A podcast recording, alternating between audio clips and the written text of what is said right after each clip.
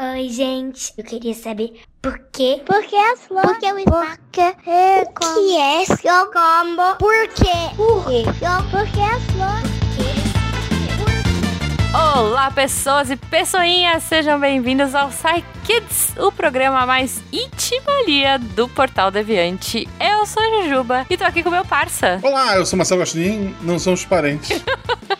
Não, esse é outro programa, Guaxa. Eu tô Ah, é aqui outro? com o Guaxa hoje, é. Por conflitos de agenda, Fenquinhas e Tarek não puderam estar aqui hoje, mas viemos, eu e Guaxa, pra mostrar pra vocês como essas crianças, esses pequenos futuros cientistas brilhantes, estão arrasando nas perguntas e espero que os nossos cientistas deem conta das respostas, né, Guaxa? É verdade, é verdade. Lembrando que se o seu pequeno cientista quiser mandar uma pergunta pra gente, ele pode fazer. Se você já for padrinho, olha aí, Catim, padrinho, patrono, apoiador, é, você pode mandar pra gente diretamente pelos grupos, né? Ou pelos nossos contatos pessoais que estarão lá nos grupos. Ou você pode mandar por e-mail, contato.sicast.com.br. Manda a pergunta do seu pequeno e a gente vai passar pros cientistas responderem. E alguns pais, assim, reclamaram com total razão, eu dou total razão, Hum. de que o Psykit combinava menor, melhor quando era aquele menorzinho, né, que saía em feed próprio e tal. Mas assim, gente, por questões técnicas, por questão de tempo, de, de edição, etc e tal, Uhum. a gente tá fazendo esses episódios um pouco maiores. Mas eu quero invocar Ah. você que é o que é, não você que é pai, mas você que é avô, que tá aqui Avô? desde o SciCast, lá dos, dos primórdios do SciCast. Ok. Quem, quem, quem ouviu o primeiro SciCast é avô já. Ah, justo, justo. O SciCast que tinha chamada, era um colégio. E que tinha o Amigos do Pause. Verdade. Então eu, eu convido vocês, o episódio vai ficar um pouco mais longo, mas assim, escuta ele em drops com a sua criança. É. Pega. é, marca quando começa a primeira pergunta e daí chama a criança pra ouvir da primeira pergunta até a resposta e Isso. as bobagens que a gente fala depois. aí tu pode pausar. A criança a gente sabe que não fica muito tempo parada, ela vai, ela, sei lá, ela vai subir, escalar a cortina, fazer alguma coisa que a criança Isso. faz. Teleportar pro E- lustre. É, e depois que ela quiser, você põe mais uma. Então voltamos aos amigos do pause pra que nem você, nem, nem seu pequeno perca todo esse conhecimento que a gente vai passar aqui. Verdade, verdade. E que, de alguma forma, a gente consiga manter o Psykids ativo, né? Ele Sim. entrando na nossa grade aqui mensal, é, pelo menos a gente garante que vocês vão ter as perguntas dos pequenos respondidas. E eu tenho certeza, assim, eu sou essa pessoa. Eu sou a Sayode, né? Porque, veja, eu, eu ouvi o primeiro capítulo do, do Psycast lá atrás. Eu, eu tava aqui também. Então, exato. Eu, eu não tava, mas eu ouvia. Mas eu sou a Sayode que ama ouvir as crianças perguntando e os adultos respondendo. Então eu acho, eu- assim, eu achei muito fantástico que tenha entrado aqui para que vocês possam acompanhar. Isso. E se você não tem criança, não tenha vergonha. É isso aí. é isso Escuta, aí. escuta, eu também escuto Psykids sem, sem, sem a Malu de vez em quando. e se você é jovem ainda, jovem ainda, amanhã velho será, velho será. A menos que o coração, que o coração sustente Isso. a juventude que nunca morrerá. Oh, senhor. Sai, kids, porque sim não é a resposta.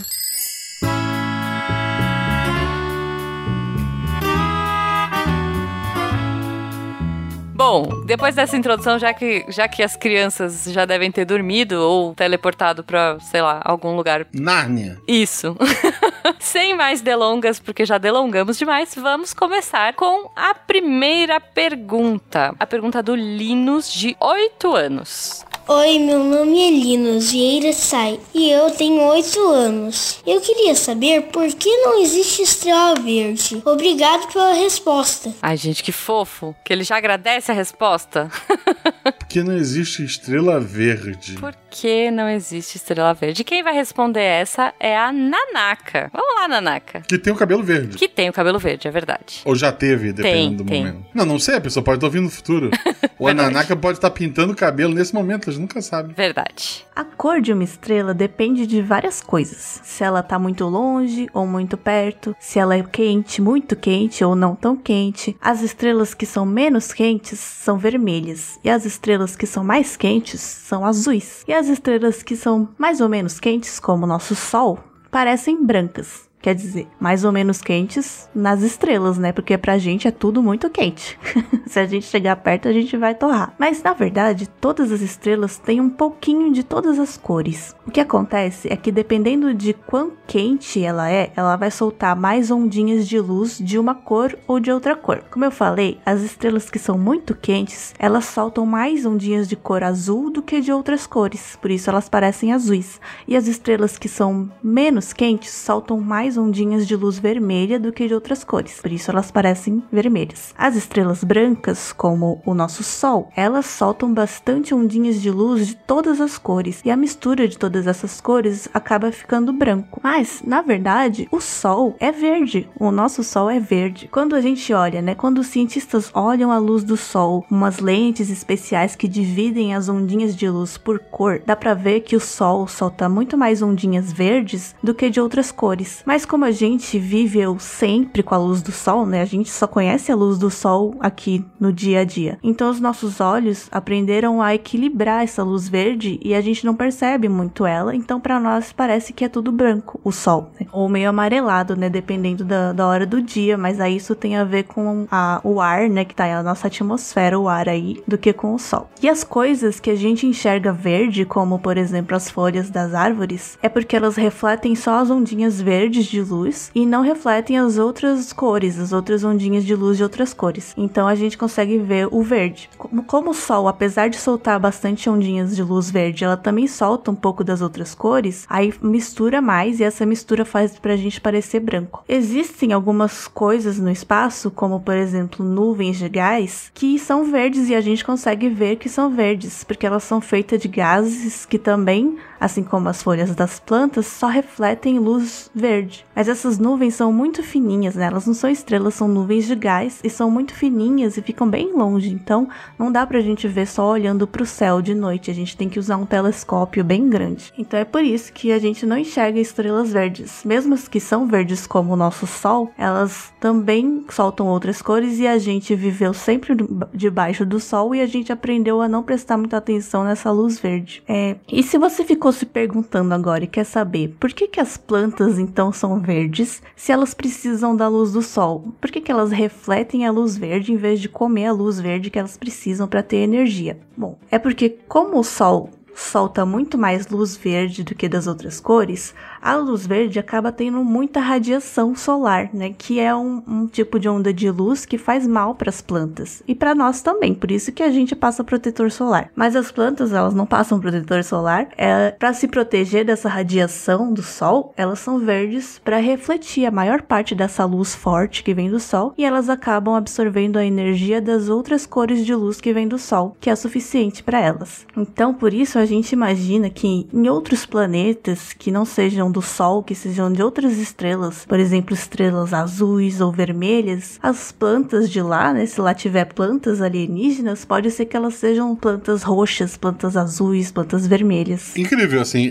eu, eu não esperava. Pois é, pois é. Eu, eu já fiquei pensando na pergunta do Linus assim, caramba, como ele sabe que não existe estrela verde? E aí, no, na resposta da Nanaka, eu descobri que na verdade existe, mas a gente não consegue enxergar. Gente, Linus, eu adorei a sua pergunta e eu adorei a resposta e agora eu tô muito curiosa para conhecer alguma planta alienígena. Deve ter planta roxa, deve ter. Isso. Eu não quero conhecer aliens, mas as plantas Não, as plantas eu queria. Pensar As fazer um é. jardinzinho alienígena, que legal, com plantinhas de várias cores. Excelente. Muito bom. Mas eu espero que você tenha gostado, Linus.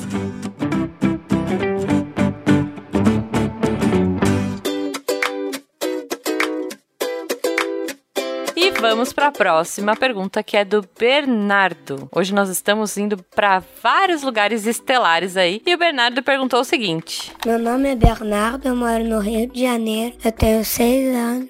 Eu queria saber por que as moléculas do ar são feitas e por que, que veio antes do Big Bang. É isso aí, gente. Pergunta simples. O que, que as moléculas do ar. Caramba, assim, eu na idade dessas crianças, eu, pô, eu, eu, não, eu tava escalando a cortina. Eu tava. Pô, eu tava de castigo, eu não tava fazendo pergunta assim. Exato, mas o Bernardo, adorei seu sotaque, aliás, Bernardo. Ele quer saber o que, que veio antes do Big Bang. E quem vai responder essa é o Léo. Léo, por favor, vamos lá. E aí, Bernardo? Bom? Bom então. Espero que você e sua família estejam bem. Vou te falar que eu curti muito a sua pergunta. Ela é sensacional. O que veio antes do Big Bang? Eu mesmo já me fiz essa pergunta diversas vezes, desde muito tempo atrás, quando eu ainda estava estudando física. E vou te falar outra coisa. Agora, tentando responder sua pergunta, eu me vi pensando muito nela, de novo. Então, parabéns pela pergunta, rapaz. Continue assim. Para tentar chegar numa resposta, temos que voltar na pergunta e tentar falar um pouquinho sobre duas palavrinhas que estão nela. O que é antes e o que é Big Bang. Para falar do que é esse antes, é bom pensar em alguns exemplos, né? Imagina que você fez sua tarefa e depois começa a assistir um filme. E bem no meio do filme alguém te pergunta: "E aí, Bernardo, você fez a tarefa?" Você vai responder: "Fiz sim", antes do filme começar. Isso significa o quê? Primeiro, que você é bem caprichoso e faz suas tarefas. Parabéns. Segundo, quando a pessoa perguntou sobre a tarefa, você já tinha feito a tarefa no passado, inclusive foi antes do filme ter começado. Então, isso mostra que se alguém tivesse um relógio e marcasse certinho quando você começou a ver o filme, a sua tarefa estaria antes do filme começar. E mais para frente você consegue até imaginar que no futuro você vai terminar de ver o filme. Dê esse exemplos para tentar deixar claro três conceitos. O antes é o que acontece no passado ou que aconteceu no passado. O agora, que é o que acontece bem agora, né? E o depois, que é o que vai acontecer no futuro. Todas essas coisas, passado, presente e futuro, são palavrinhas que a gente dá para marcar a passagem do tempo. E aqui está a conclusão sobre o antes da sua pergunta. Quando a gente pensa em antes, queremos enxergar ou pelo menos vislumbrar o que aconteceu no passado, a partir de um certo ponto. Por exemplo, podemos ter falado do passado com relação ao início do filme. Espero que tenha dado para entender essa parte. Agora sobre o Big Bang, que não é o relógio, aquele relógio lá de Londres, mas uma teoria científica que fala sobre o início de tudo. Sim, sim, de tudo. Do universo, de todas as coisas do universo. E quando eu falo todas as coisas, são todas as coisas, inclusive o próprio espaço e agora que é para assustar e até do próprio tempo. Sim, sim. Segundo a teoria do Big Bang, o próprio tempo nasceu no Big Bang, junto com o universo. Concluindo essa parte, a teoria do Big Bang fala que o universo e tudo nele, incluindo o próprio espaço e o próprio tempo, tiveram início há um tempão atrás, uns 13, 14 bilhões de anos, é bem velhinho. Agora eu vou tentar juntar essas duas coisas com outro exemplinho. Imagine uma mamãe cachorrinha que está grávida. Daí nasce uma ninhada de cachorrinhos bem fofinhos. Se eu te perguntasse, e aí, quem eram esses cachorrinhos antes de nascer? Como você é muito esperto, diria, eram fetos de cachorrinhos, né? Eu ficaria meio constrangido, porque sua resposta tá certa, e falaria, ok, você venceu. Por enquanto. Mas e antes de se tornarem fetos? E bem antes desses cachorrinhos fofinhos serem bem pequenininhos. E por exemplo, 10 anos antes desses cachorrinhos sequer nascerem, o que eles eram? Nesse ponto, acho que você vai falar, mas poxa, daí você complica, Léo. Aí os cachorrinhos nem existiam. E aqui chegamos onde eu queria para tentar responder sua pergunta. Na teoria do Big Bang, o universo iniciou. E não só as coisas materiais do universo, mas o próprio espaço e também o próprio tempo. Como eu disse, para a gente falar de antes, agora e depois, precisamos ter um jeito de contar tanto tempo antes quanto tempo depois do que a gente chama de agora. Mas de toda forma, o que a gente chama de tempo precisa existir durante todo o antes e também durante todo o depois. Quando ocorreu o Big Bang, como o próprio tempo iniciou, não existia um tempo antes. Então, não dá para contar esse tempo antes, da mesma forma que os cachorrinhos não existiam antes deles estarem na barriguinha da mamãe cachorrinha. Resumindo, no Big Bang não existia um antes, porque o próprio tempo iniciou no Big Bang. No Big Bang se iniciou tudo, inclusive o próprio tempo. Queria só comentar que a teoria do Big Bang é uma teoria científica e, portanto, está sempre sujeita a novas evidências. Existem outras teorias ou outras abordagens que incluem um tempo antes do Big Bang, porque para essas teorias o tempo não iniciou junto com o Big Bang. Então, nessas teorias o tempo existia antes do próprio Big Bang, claro. Inclusive um, um físico brasileiro chamado Mário Novello é um dos grandes ícones dessas teorias alternativas do Big Bang. Espero que tenha dado tempo para entender, hein? Entendeu? Ah, um grande abraço, Bernardo. Falou. Ufa! É isso, Guaxa. É isso. Antes é quando vem a pergunta e depois é agora. isso. Que não é o agora. Quer dizer, agora é o agora. É, né? agora é o agora. Depois vai ser quando acabar esse episódio. Mas é o depois pra quem ainda tá ouvindo a pergunta. Exatamente. Ai, ai, ai, Perfeito. quantas teorias. Mas agora eu não sei. Eu acho que o Bernardo pode pegar o nome do brasileiro e procurar a nova teoria. Quer dizer, não nova. A teoria do outras teorias além do Big Bang, incluindo essa do brasileiro, e mandar a pergunta de novo. Eu quero ver o Léo responder a Exato próxima.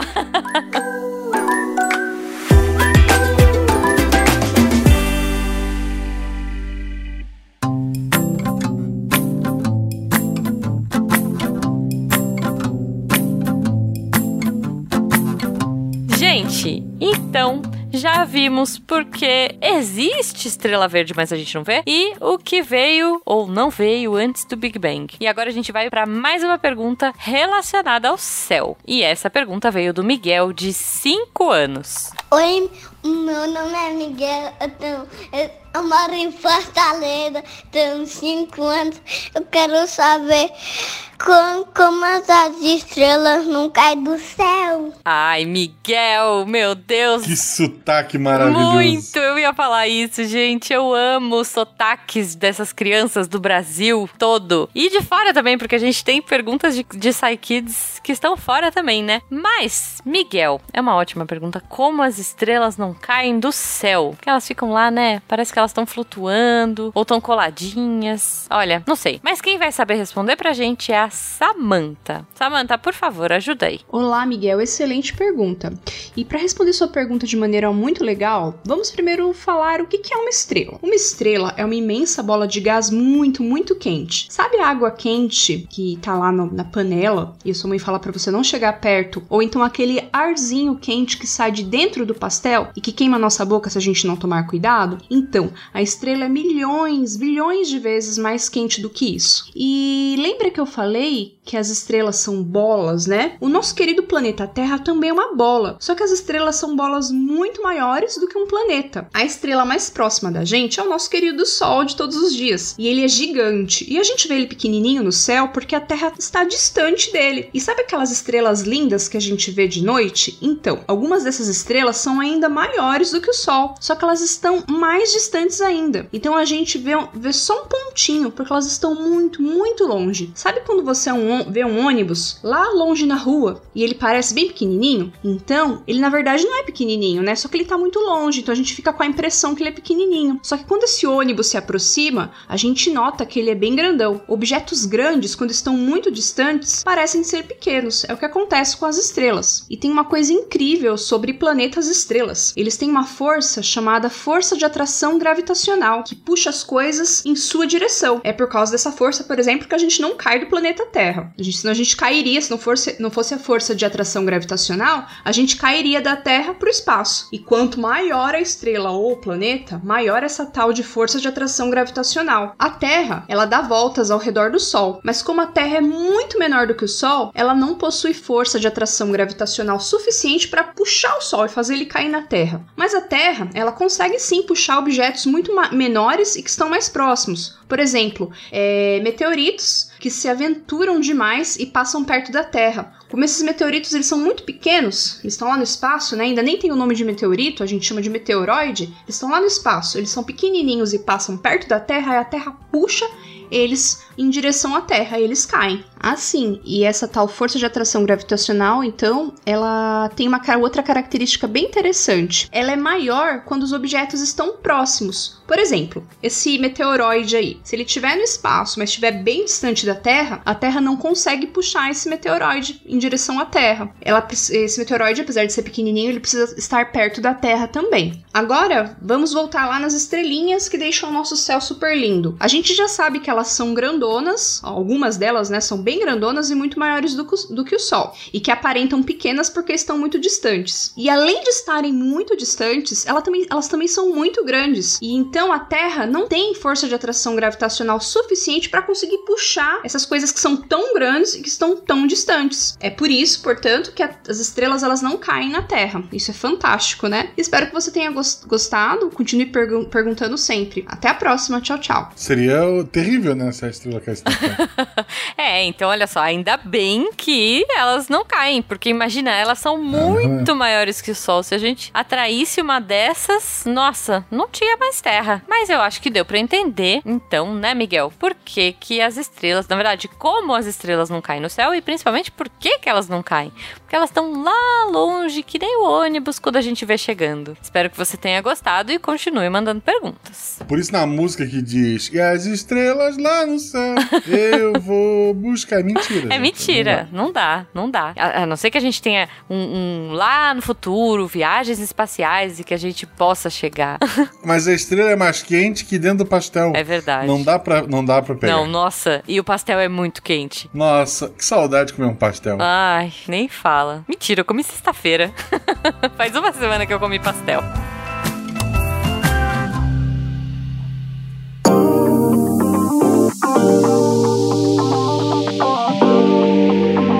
Yeah, yeah, I'm fine with that as long as I'll make sure I don't say a swear word or anything like that. no, no, no. That's okay. They they actually they asked me to to use my voice mo- mostly because mm-hmm. they want me to show that Cambly is real and that mm. I I have accent and I you tutors uh, are gently to correct us so that's it so Yeah. Yeah, okay, sounds good. you. Olá, pessoas, e sejam bem-vindos a mais um Momento Cambly. Eu sou a Jujuba e como vocês puderam ouvir aí no comecinho, essa semana eu estava falando com um professor da Escócia. Sim! Por quê? Porque eu queria viajar pra Escócia e porque eu estava fazendo planos e porque era muito legal. Ah, a grana não deu pra esse ano, mas uma hora dá.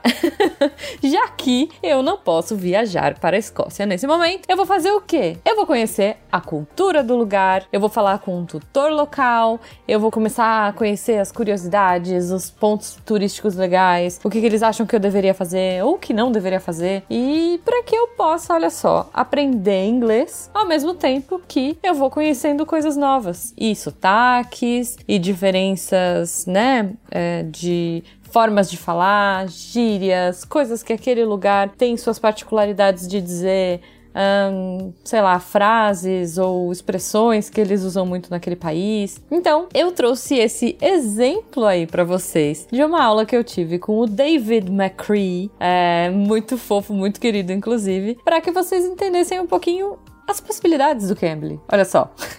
Por que não, né? É, adoraria viajar o mundo inteiro. Ainda não posso, mas posso viajar sim, aprendendo inglês enquanto eu conheço culturas e viajo de uma forma diferente aí junto com esses tutores incríveis que o Cambly traz. Então, se você ouvinte fala assim, ah, não sei, no, no- no inglês, não gosto muito do método de aprender, não tem problema. Cria o seu método de aprender inglês, acha um jeito que te agrade. Eu acho que a gente aprende muito mais quando a gente gosta de uma coisa, quando é um assunto que a gente gosta. E acredite, eu já achei tutores para discutir de um tudo comigo, de dorama, de psicologia, de saúde mental, é, de anime, sei lá, fofocas de novelas russas. É, você que gosta de alguma coisa vai encontrar um tutor que gosta da mesma coisa que você. então, ouvinte, sério, se você quer conhecer o Cambly, se você quer encontrar tutores incríveis, aliás, o link do David vai estar aí no post pra você, caso você queira também conhecer um pouco mais sobre a Escócia com um local. Mas você faz o quê? Entra lá no site do Cambly, c-a-m-b-l-y.com e usa o nosso código SciCast. Começou para começar esse ano de um jeito diferente, aprendendo inglês do seu jeito, no seu tempo, no seu ritmo, ah, no seu nível de inglês, no seu horário e do jeito que você gosta.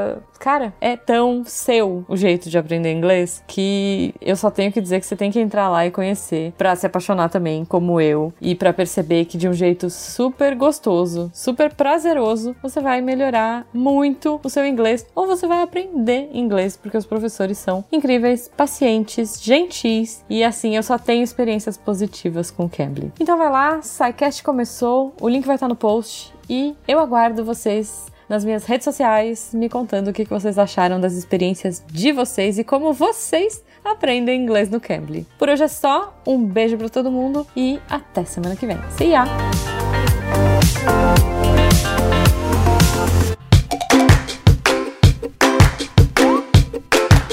Agora nós vamos para uma pergunta muito boa, que eu tô muito curiosa pela resposta, que é a pergunta da Miriam, de 10 anos. Guaxa, a gente tava falando que a gente fica pensando em subir na cortina, olha o que a Miriam pensou. Oi, eu sou a Miriam, tenho 10 anos, sou de São Paulo e queria saber que se um, um dia acontecer de os seres vivos respirarem todos ao mesmo tempo, existiria um vácuo em algum lugar? Também queria perguntar se o oxigênio um dia vai acabar E se ele não acabar, de onde que ele surge? Guaxa, você tem noção? A Miriam quer saber, olha só, se um dia os seres vivos todos respirassem ao mesmo tempo, se existiria um vácuo em algum lugar. E, e depois ela quer saber se o ar pode acabar. Exatamente. Se o oxigênio pode acabar, se não, da onde ele surge. Muito bom. Quem vai trazer as respostas para nós hoje é o Emerson. Vamos lá, Emerson. Oi Miriam, tudo bem? Eu sou Emerson, eu sou formado em física e eu vou tentar responder a sua pergunta sobre o que aconteceria se todo mundo respirasse ao mesmo tempo e de onde é que vem o oxigênio. Bom, se todos os seres vivos do mundo respirassem ao mesmo tempo, mesmo assim não teria vácuo em algum lugar, porque a atmosfera tem muitas e muitas e muitas e muitas e muitas moléculas dos gases que a gente acaba inspirando. E, entre esses gases nós temos nitrogênio, nós temos o oxigênio, nós temos gás carbônico e a gente tem alguns outros gases, mas que são menos relevantes na atmosfera. Você deve estar fazendo essa pergunta porque provavelmente você já sabe que a gente respira oxigênio. Significa que a gente, se a gente ficar sem oxigênio, a gente vai morrer. O que a gente faz toda vez que respira, inspira, expira, é pegar oxigênio para dentro do nosso corpo e quando a gente solta esse ar, ele vai sair na forma de gás carbônico. A gente pegou oxigênio pra gente e devolveu gás carbônico para a atmosfera. Bom, como eu falei, não vai ter vácuo, porque a atmosfera tem gás o suficiente para não ter vácuo, por mais que todo mundo respire ao mesmo tempo, ok? Mas sim, o oxigênio um dia pode acabar. Se nós não tivermos fontes de como fazer oxigênio, a gente só ficar consumindo, ele pode sim acabar. Nós somos seres, nós seres humanos, os animais, nós respiramos oxigênio e devolvemos gás carbônico. As plantas também respiram oxigênio e também devolvem gás carbônico. A questão é que as plantas têm um processo chamado fotossíntese, que é de onde elas tiram a energia delas, é como se fosse a comida delas. Enquanto a gente come carne, vegetais, legumes para conseguir energia, as plantas fazem fotossíntese. Elas pegam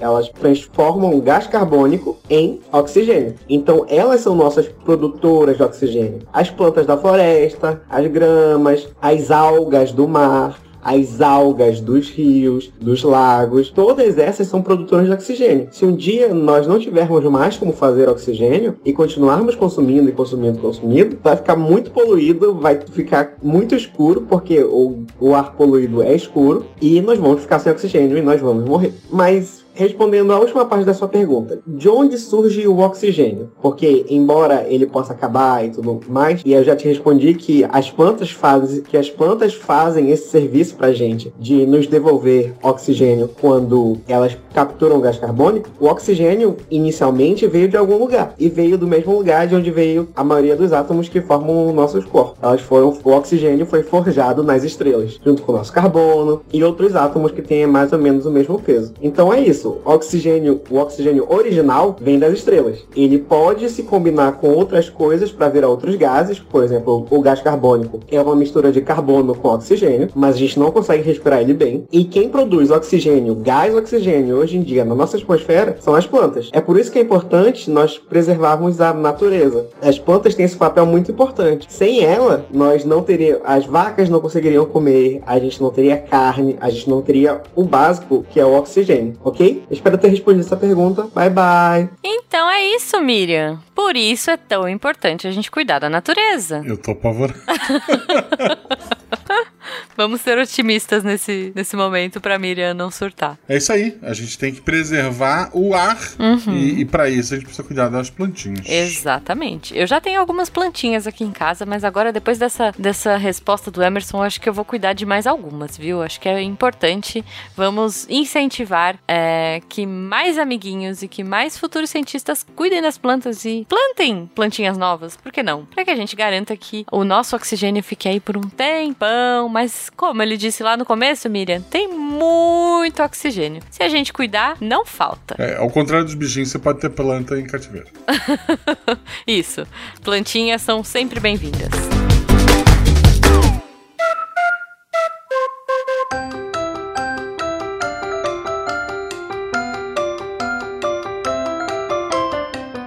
A nossa última pergunta do dia. Ah, passa muito rápido, gente. Mas a nossa última pergunta é da Sofia, de 4 anos, Guaxa. Vamos lá, Sofia. Olá, meu nome é Sofia e eu tenho 4 anos e Por que os coelhos gostam de comer cenoura? É a comida favorita deles. E porque as, só as casas deles são feitas por buracos. A gente saiu do espaço Uhum. e foi pra toca de um coelho. Isso, é maravilhoso. Perfeito, perfeito. Eu adorei a pergunta da Sofia. E quem vai ajudar a gente nessa resposta? E principalmente ajudar a Sofia é o Pena. Vamos lá. Que é um especialista em espaço. Isso é interessante. Pois é, olha só, fechando o ciclo aqui. Oi, Sofia! Vamos à sua primeira pergunta. Por que os coelhos gostam de cenoura? Note que é difícil a gente poder responder a pergunta por que eu gosto de alguma coisa. Você saberia responder essa pergunta se eu te perguntar por que você gosta de arroz e feijão? Eu acho que você deve gostar de arroz e feijão, né? Mas por que você gosta de arroz e feijão? Ah, você pode dizer: "Ah, eu gosto porque é gostoso". Mas por que é gostoso? Não é mesmo? É difícil a gente dizer por que alguém gosta, a gente só sabe que gosta. Talvez o coelho apenas goste. E, e é uma preferência dele. Tem gente que gosta mais de banana, tem gente que gosta de maçã. Talvez os coelhos gostem de cenoura e talvez tenham aqueles que não gostem. Para ser honesto, os coelhos nem gostam muito de cenoura, sabia, Sofia? Eles gostam mais é de capim mesmo. Eles gostam de feno, gostam de, de folhas. Eles até podem comer a folha da cenoura. Não sei se você sabia, mas a cenoura tem uma folhinha em cima dela. A cenoura fica debaixo da terra. O que fica para fora da terra é a folha da cenoura. E os coelhos gostam mais é de folhas mesmo. Eles até podem comer cenoura, mas não é o prato preferido deles. Aí você diz: "Mas pena, todo mundo diz que coelho gosta de cenoura. Eu vejo nos desenhos os coelhos comendo cenoura. Desculpa te falar isso, Sofia, mas os desenhos estão errados. E as pessoas talvez não saibam que coelho não gosta tanto assim de cenoura. Eles até comem cenoura, mas eles vão preferir um alface, vão preferir uma um agrião, sabia? É, se você tiver um coelho, não fique dando cenoura para ele que não faz bem para ele não.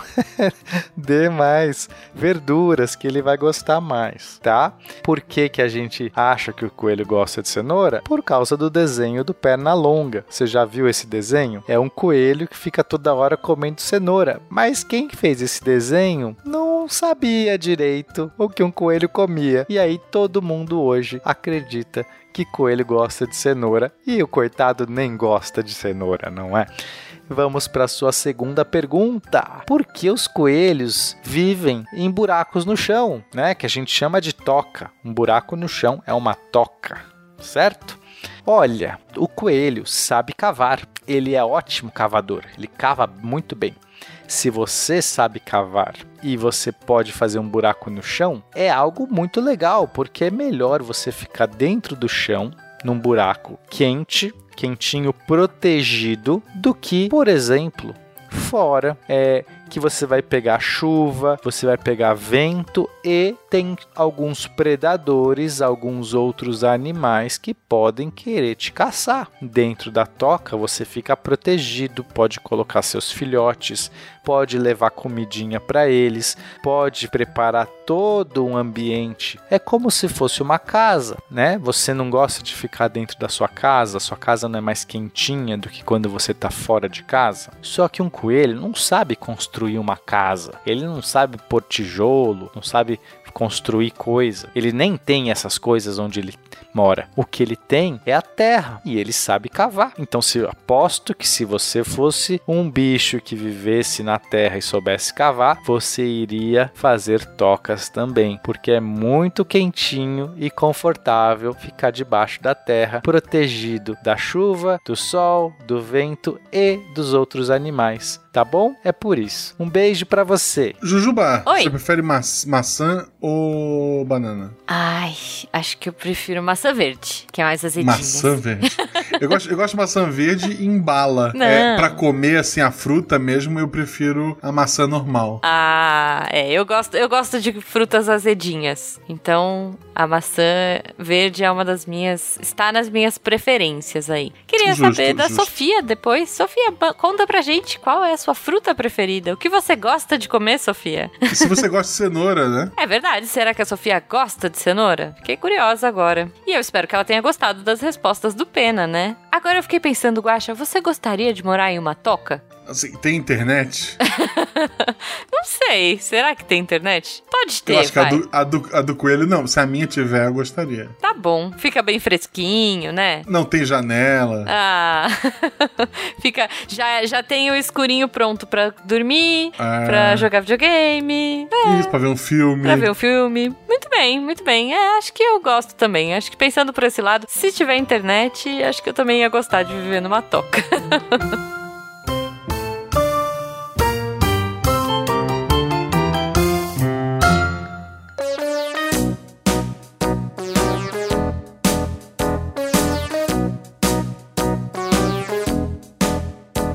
Guaxa, então eu acho que é isso. Essas foram as perguntas do mês aí. Muito obrigada pro Linus, pro Bernardo, Miguel, Miriam e Sofia por terem abrilhantado o nosso Kids e, olha, me feito descobrir várias coisas legais hoje. Espero que os ouvintes também tenham aproveitado, aprendido junto com as crianças e junto com os nossos cientistas. E acho que é isso, Guaxa. É isso. Muito obrigado a todo mundo que ouviu. Muito obrigado a todo mundo que gosta do SciCast. Semana que vem a gente volta no episódio mais normal. E escuta esse episódio com seu. com a, criança mais próxima que você conseguir pegar. É isso, Guaxa. Espero que os ouvintes tragam todas as crianças e todos os adultos próximos também pra escutar e aprender com a gente nessa semana, nesse Kids.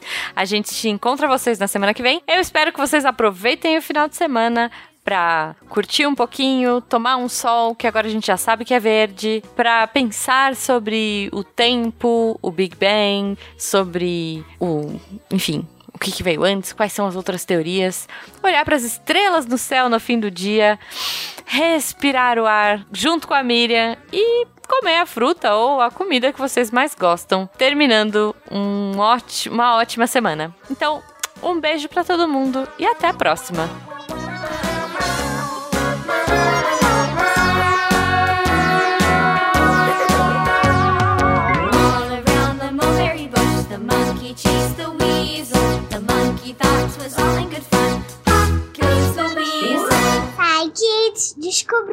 Perguntando.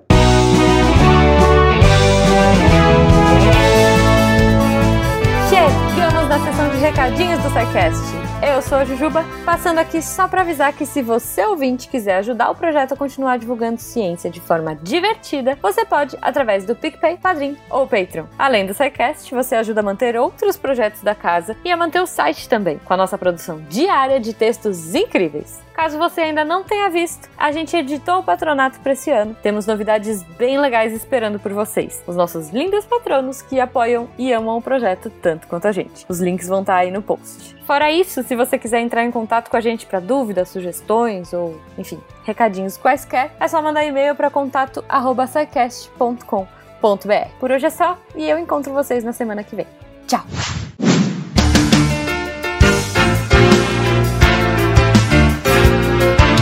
Atenção para o informe semanal dos textos da semana. Começando com o texto do César Antônio, Entre Forques e Segredos. No texto, o César é super didático quando ele explica um problema que existe na computação sobre qual programa que tem preferência sobre o outro, usando aqui falando de uma forma bem leiga, que é um problema que eu nunca tinha imaginado que teria, que faz todo sentido, e ele explica de um jeito muito gostoso de ler. Então vai lá conferir. Assim como o do quarta-feira, o texto do Antônio Lucas, o SUS em uma constante construção, do desmonte dos últimos anos até a pautas de um futuro próximo. Antônio Lucas sempre trazendo reflexões sobre saúde pública, e aí ele vai é, problematizar o que aconteceu com o SUS ali durante esses, esses últimos anos de gover- do, do último governo e quais são os próximos desafios, quais são os próximos passos. Vale muito a pena ler para se inteirar sobre o assunto. E na sexta-feira, a Bruna Estevano traz Jamaica Kincaid e a literatura caribenha. Um texto sobre essa autora muito interessante, em que ela vai falar um pouco da autora em geral, da história da vida, de algumas das obras. Também muito bom. Não vai perder esse texto. E já aproveita, entra lá em www www.deviante.com.br para olhar os textos e para ver mais, muito, muito mais que a gente tem e deixar aquele comentáriozinho maroto para os nossos redatores que eles adoram quando eles recebem comentário. Ficam muito felizes com o feedback de vocês. E você também pode vir e se tornar um redator deviante. Manda um e-mail para contato@scicast.com.br e bora ajudar a deixar a ciência cada vez mais divertida. Eu sou André Trapani, sem ideia para frase, só pensando no macarrão do, do texto do César Antônio. Vai lá para ver do que, que eu tô falando e apagando a luz da Torre Deviante. Se a ciência não for divertida, tem alguma coisa errada. Tem que ser divertida. A coisa mais divertida que tem é a ciência.